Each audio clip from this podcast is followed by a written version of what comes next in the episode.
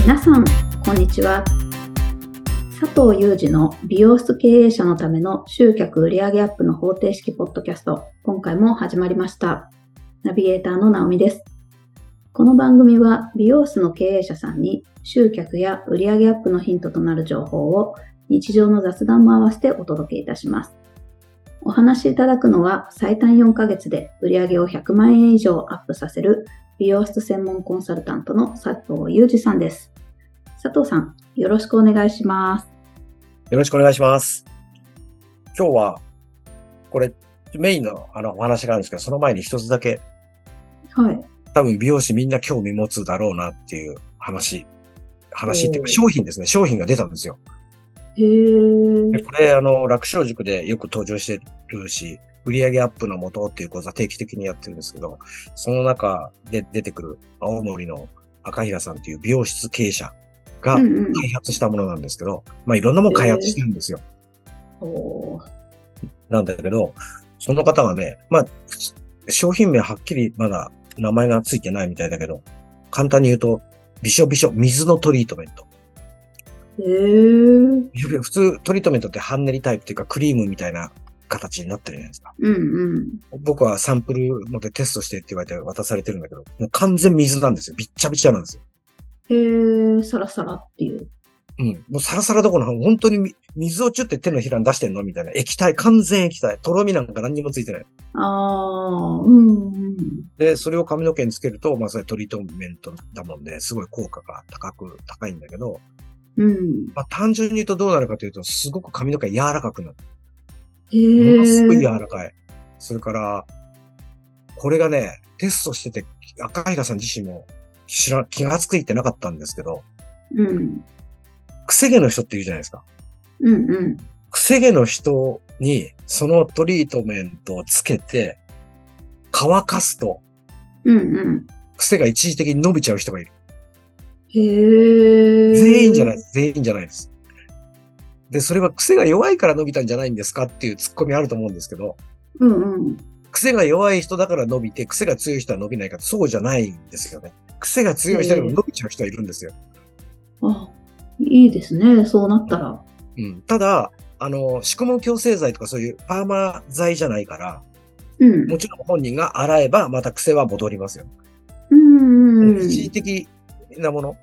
なるほど。だけどこれ使い方によっては宿毛矯正かけてる人なんかは、それで毎日毎日トリートメント自分でやってれば、うん。多少伸びて癖が出てき出始めてもわからないっていう。確かに。うん、で、もともとその伸ばすためのものじゃなくてトリートメントだから、使ってみればわかるんですけど、ものすごく髪の毛柔らかくなるんですよ。うーん。ちょっと硬い、私髪の毛硬いんですよねっていう人が柔らかく感じるぐらいに。うんうん。で、これがね、で、これ言っといてねって言われたんですけど、うん詳しい人っていうか、ケミカル好きな人いるんで、ね、うん。その中の成分にデブリン酸っていうのが入ってるんですって。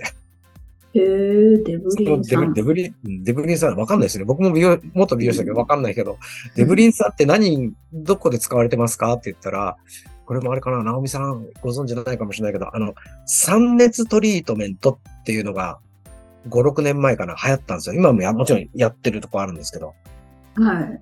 熱を加えるトリートメントっていうのがあって、流行った、早い、バーンと5、6年前にブームになって、今も継続して使ってるサロン多いんですけど、うん。この酸熱トリートメントにこのデブリン酸が入ってるらしいです。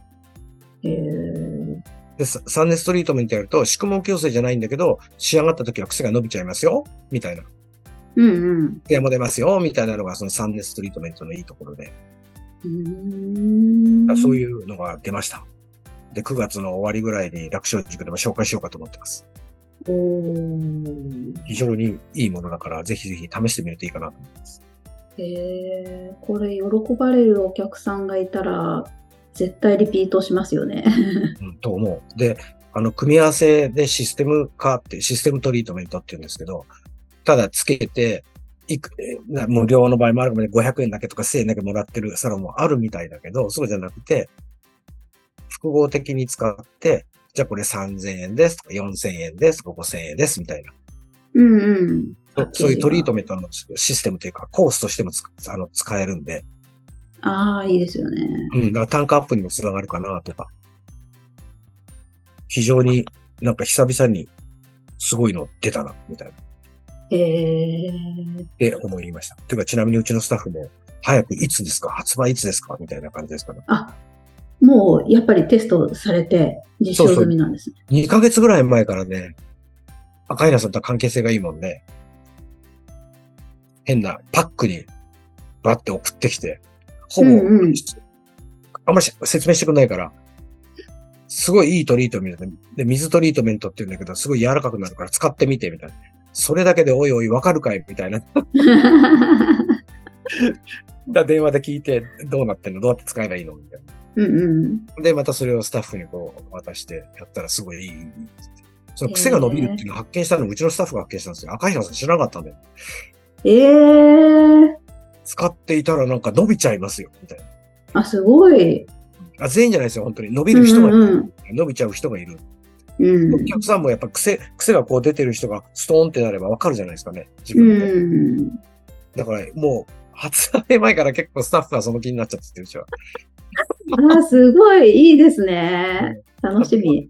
美容師だったら結構好きなんじゃないかなと思ってね、こういう商う品。んうん。でも本当に間違ってほしくないのは、宿毛矯正剤じゃないし、トリートメントだから、もちろん癖がない人に全然 OK ですし、うん。うん。男の人で髪の毛傷んでなくて、髪の毛俺硬いんだよねっていう人いるんですよ。まあ女性でもいると思うんですけど、いそういそう。うん。すごい柔らかくなる。本当にびっくりするぐらい柔らかくなる。あ、そうなんだ。あだから、まあ興味があったらぜひぜひ、うんううん売上アップの元っていう講座やりますんで、その時に参加してほしいなと思います。ん。なるほど。ああ、いいですね。あ、で、本題があるんでしたっけあ、本題はね、本題はね、ほんと、はいこの間もちょっとそういうちょっと軽い講座やったんですけど、キャンペーンについての考え方ですね。うーん。キャンペーンについては何回も話してると思うんですけど、もう、続々続々続キャンペーンの考え方みたいな。これ押すってことはやっぱり大事だし、さっきのね、今みたいな商品があるとかってなれば、やっぱりキャンペーン組みたいですもんね。うんす、ごい大事ですよね。本当本当本当そう思います。うんあの、キャンペーンって言うと割引ですかとかいろんな、おうちは値引きしないからとか言うけどキャンペーンイコール値引きでも割引でも何でもなくて、キャンペーンってあれじゃないですか、集中的にみんなにそれを公開する、提案する、教えるっていう行為じゃないですか。うんうん。なんか新しいものできたからなんとかキャンペーンみたいな、はい。新しいそうドでリすンねク。ができましたみたいな。うんうん。車だって新車が出れば、あの、なんだっけ、モデルチェンジなんとかフェアとかキャンペーンとかやあっあてるじゃないですか。ー、うんうん。だから、教える、提案するっていうことですよね。うん。ラッシュな目的。はい。で、キャンペーンにも大きく2つ分けると、値引きを一切しないキャンペーンと値引きをするキャンペーンっていうのが、もうここで2つに分かれちゃうわけですよ。おお。はい。値引きをするキャンペーンってみんなやりがちだし、頭の中キャンペーンイコール割引値引きっていうふうに思いがちなんだけど、これってすごく落とし穴があって、うん。割引した時だけ値引きした時だけお客さん増えたりやる人いるんですよ。うんうん。 って言うんですけど、そんなの当たり前なんで すよ。まあそうですよね。値引きすれば、うそれをやるっていう人は増えますよね、一そう時そう、的に。もう当たり前。で、うんそれ、そ、それで終わらせちゃったらキャンペーンじゃないわけですよ。そこで手を打った方がいいですよっていうことですね。そう。うん今日は安いからやってみたら本当に良かったから、次からやってみたい。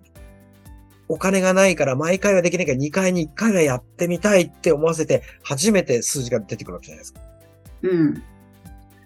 特に商品の場合、シャンプーとかトリートメントとか、ホームケア剤なんかは、仕入れが発生してるから、うん。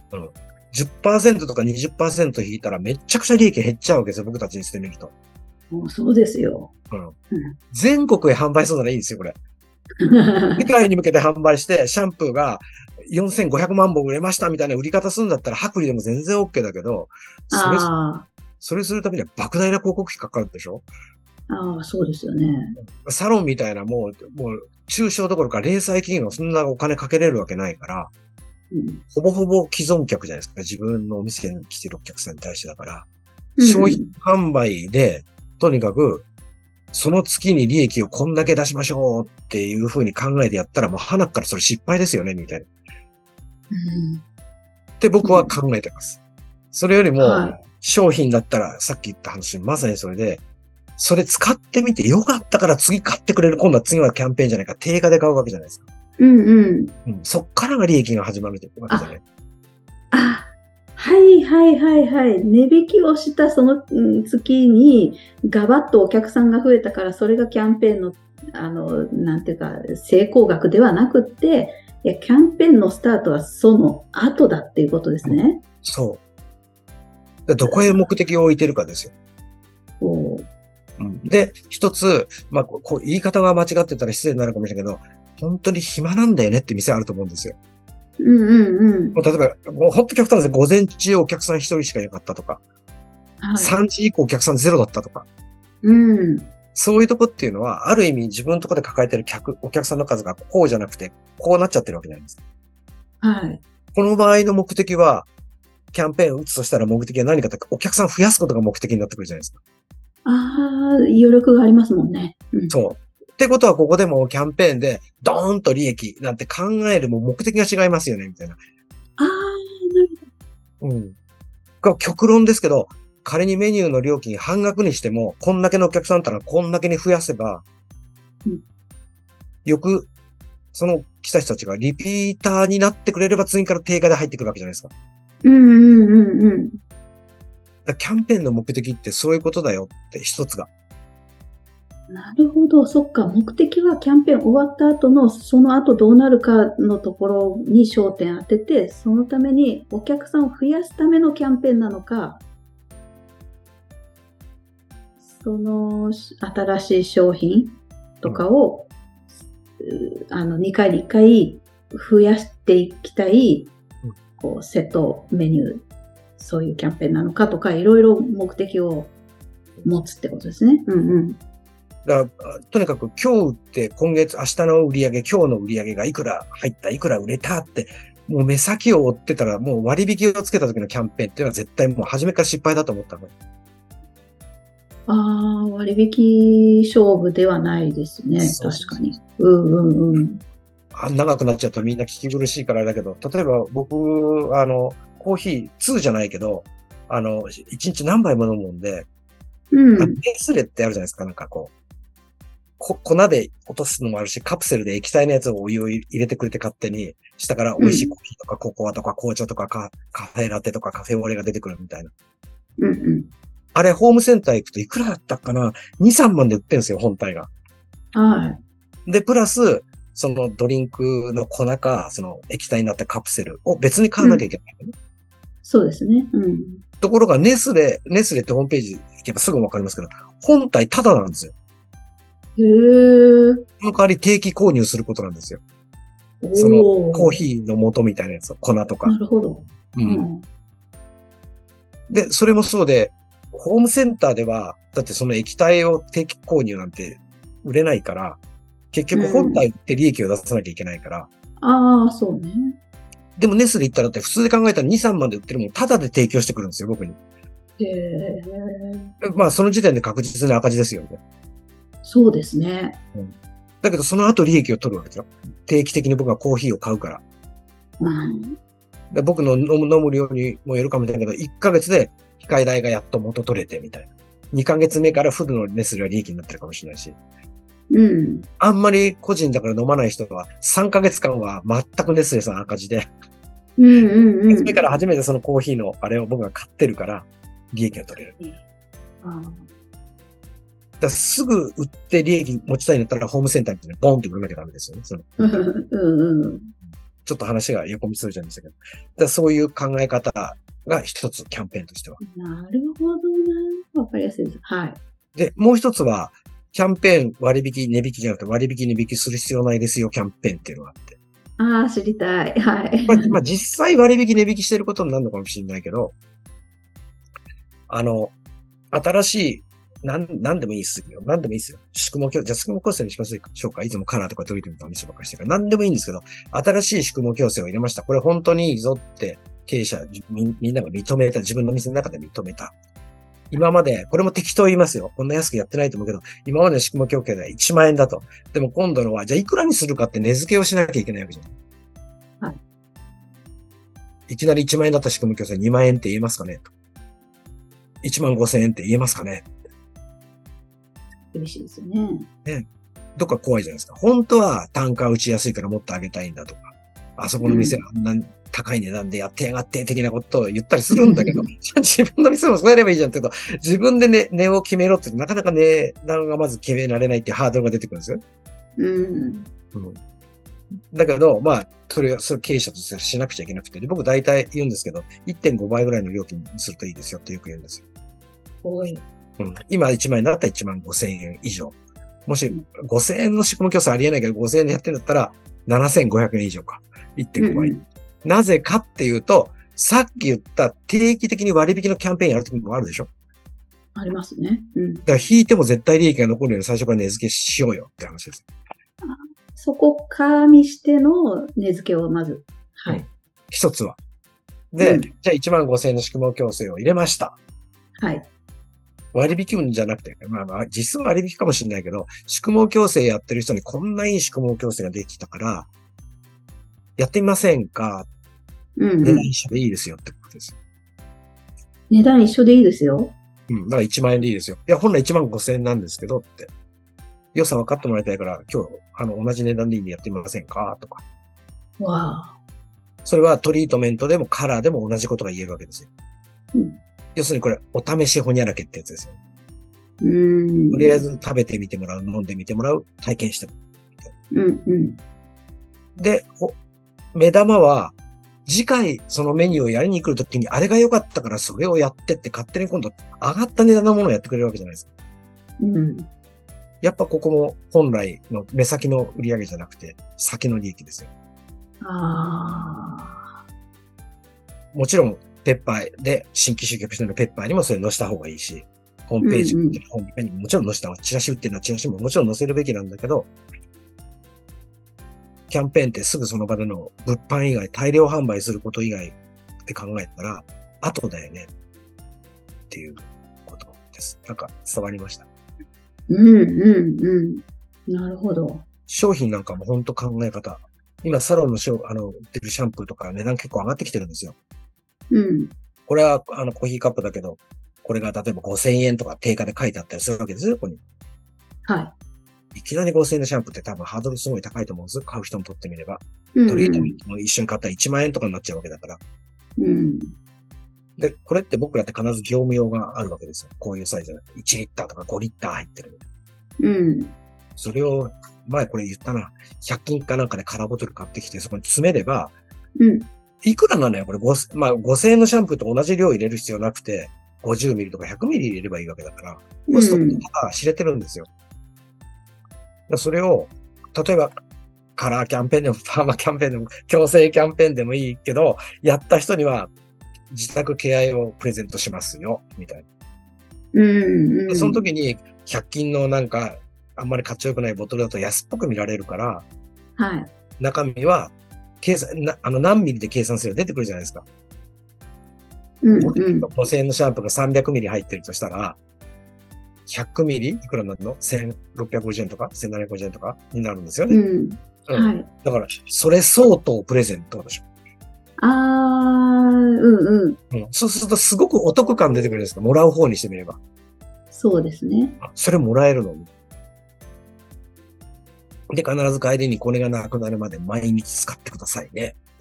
うんうんこうれがん。なくなるまでとにかく毎日明日からこれ使って洗ってくださいね、みたいにして渡すと、こう、まあ、それで洗ってくれて。うん。で、初めて自宅のシャンプーに切り替えたときに、あシャンプーって本当に良かったんだって実感する。うんそう次に買ってくれる人が出てくる。全員買うって意味じゃないですか。買ってくれる人が出てくうる。ん。改めて良さを実感して、さらにファンになる人が出てくるとか、ああ、なるほど。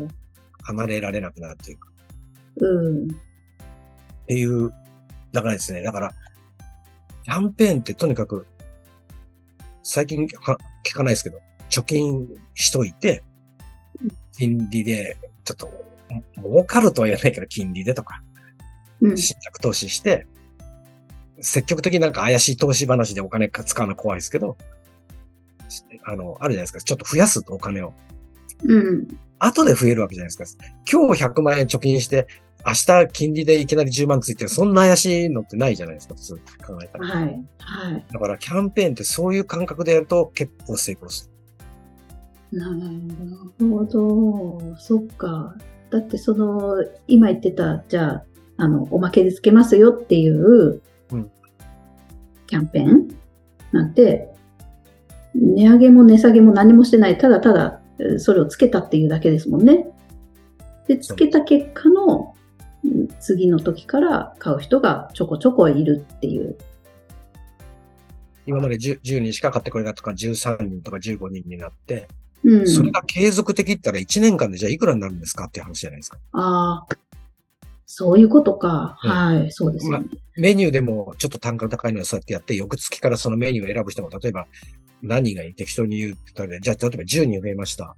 うん。 5000円高いメニューが10人増えました。5万円これで売り上げ上がってるわけじゃないですか。うんこうれん。毎月やるメニューだったら1年間でいくらになるんですかって言ったら60万増えちゃうんですよ。ああ、ででしょ全然違いますよね。違いますようねん。で、それをいくつかいくつか複数でやれば、確かに。これは60万とか100万になるとか200万になるとかって、これは年間なんですけど。で、うん今これ小さく、小さい数値に聞こえるかもしれない。これ一人経営の場合ですよ。うんうん。だって、あの、5人でやってますとか10人でやってますとか、複数店舗持ってますってやったら、僕いつも言うんですけど、一人当たり10万ぐらいは簡単に上がりますよって僕、よく言うんですよ。一人当たりっていうのは、一人経営だったら10万ぐらい上げるのは簡単ですよ。売りあ上げあですー、はいはい。じゃあ5人いたらどうなんと50万上げるの簡単ですよって話じゃないですか。あ、そのくらいの規模は全然、いけるいける。もうご、誤差範囲という本か。当、本当そうです。うちのお店今2店舗ですけど、まあ大体、えっ、と、6人と7人、7.5人なんですよ。2店舗 うで。んうん。で、やってて、何かやった時に数字が上がるでしょもちろん、うんあの、全部当たってますとは言わないですけど、成功した時の上がり方って10万とか5万じゃないですからね。30万ぐらいが優にポンと上がっちゃうし、ヒットする時なんて60万ぐらい上がったりするんだから。えだから、やっぱり人数がいれば 数字はもちろんでかくなるし、ー、うん。一人だとなって言うけど、一人だって10万円当たって毎月懐に10万円入ってくるんですよ。すごいことですよね。だから、真面目に、ちゃんと考え方から本当に、こうなんだよな、このキャンペーンは。って考えてやった方がいいし。うん。主張しますけど、唯一今日から始めて、今日からいきなり売り上げがアップするっていうのは、すごく暇で客数増やしたいっていう時ですよね。これはもう、うんうん客数が増えるのは確実に売り上げ上がるわけだから。うんうんうん。一人でもくれば、その分でね、うん。うん。うんまあ、そこそこいけてる店だったら、あんまり客数呼ばなきゃいけないキャンペーンにすべきじゃないですよ。うんああ、そうか、そうか。だって入れらんないじゃないですか。そうですよ ね。すげえいい内容のキャンペーンでお客さんヒットして100人ぐらい予約してきたのに100人全部いや予約いっぱいですみたいな断るから。そうすると、計算、計算してるというか、数字電卓弾いてれば、このキャンペーン外れじゃねえかよって言うけど、いや、何言ってんのあんた100人断ってるでしょみたいな。だから集客のためのキャンペーンは、もう花から考えに入れちゃダメだよね。ああ、そうか。そういうお店はですよ。予約がある程度いつもいっぱいのお店はね。うんうん。ああ、じゃあキャンペーン打つ場所だって、その、わ、分かれるわけですよね。うんもう、ホットペッパーとか広告上でキャンペーンを大々的にやる店なのか、うんとか、そういうタイミングなのかとか、うんによってはもう、店内だけでとか、もう DM で、もうキャンペーンは、もうその中だけでとどまるものなのか。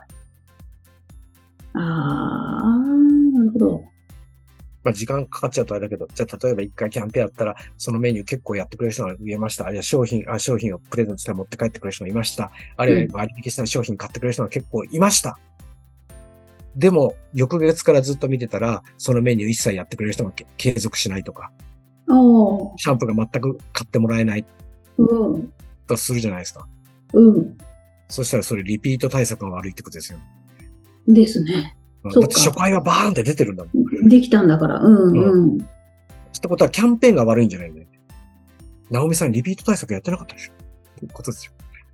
そういうことか。まあ、別の対策ですね。キャンペーンを打ったのは良かったってことですね。そうそうキャンペーン打ったけど、そのうちのリピ、それをリピートする際対策ができてなかったってこ。です。でも悪いポイントが分かってくると、じゃあ今度のキャンペーンはやるんだったらリピート対策も考えてやんなきゃダメだよねっていうこととになってくる。ん。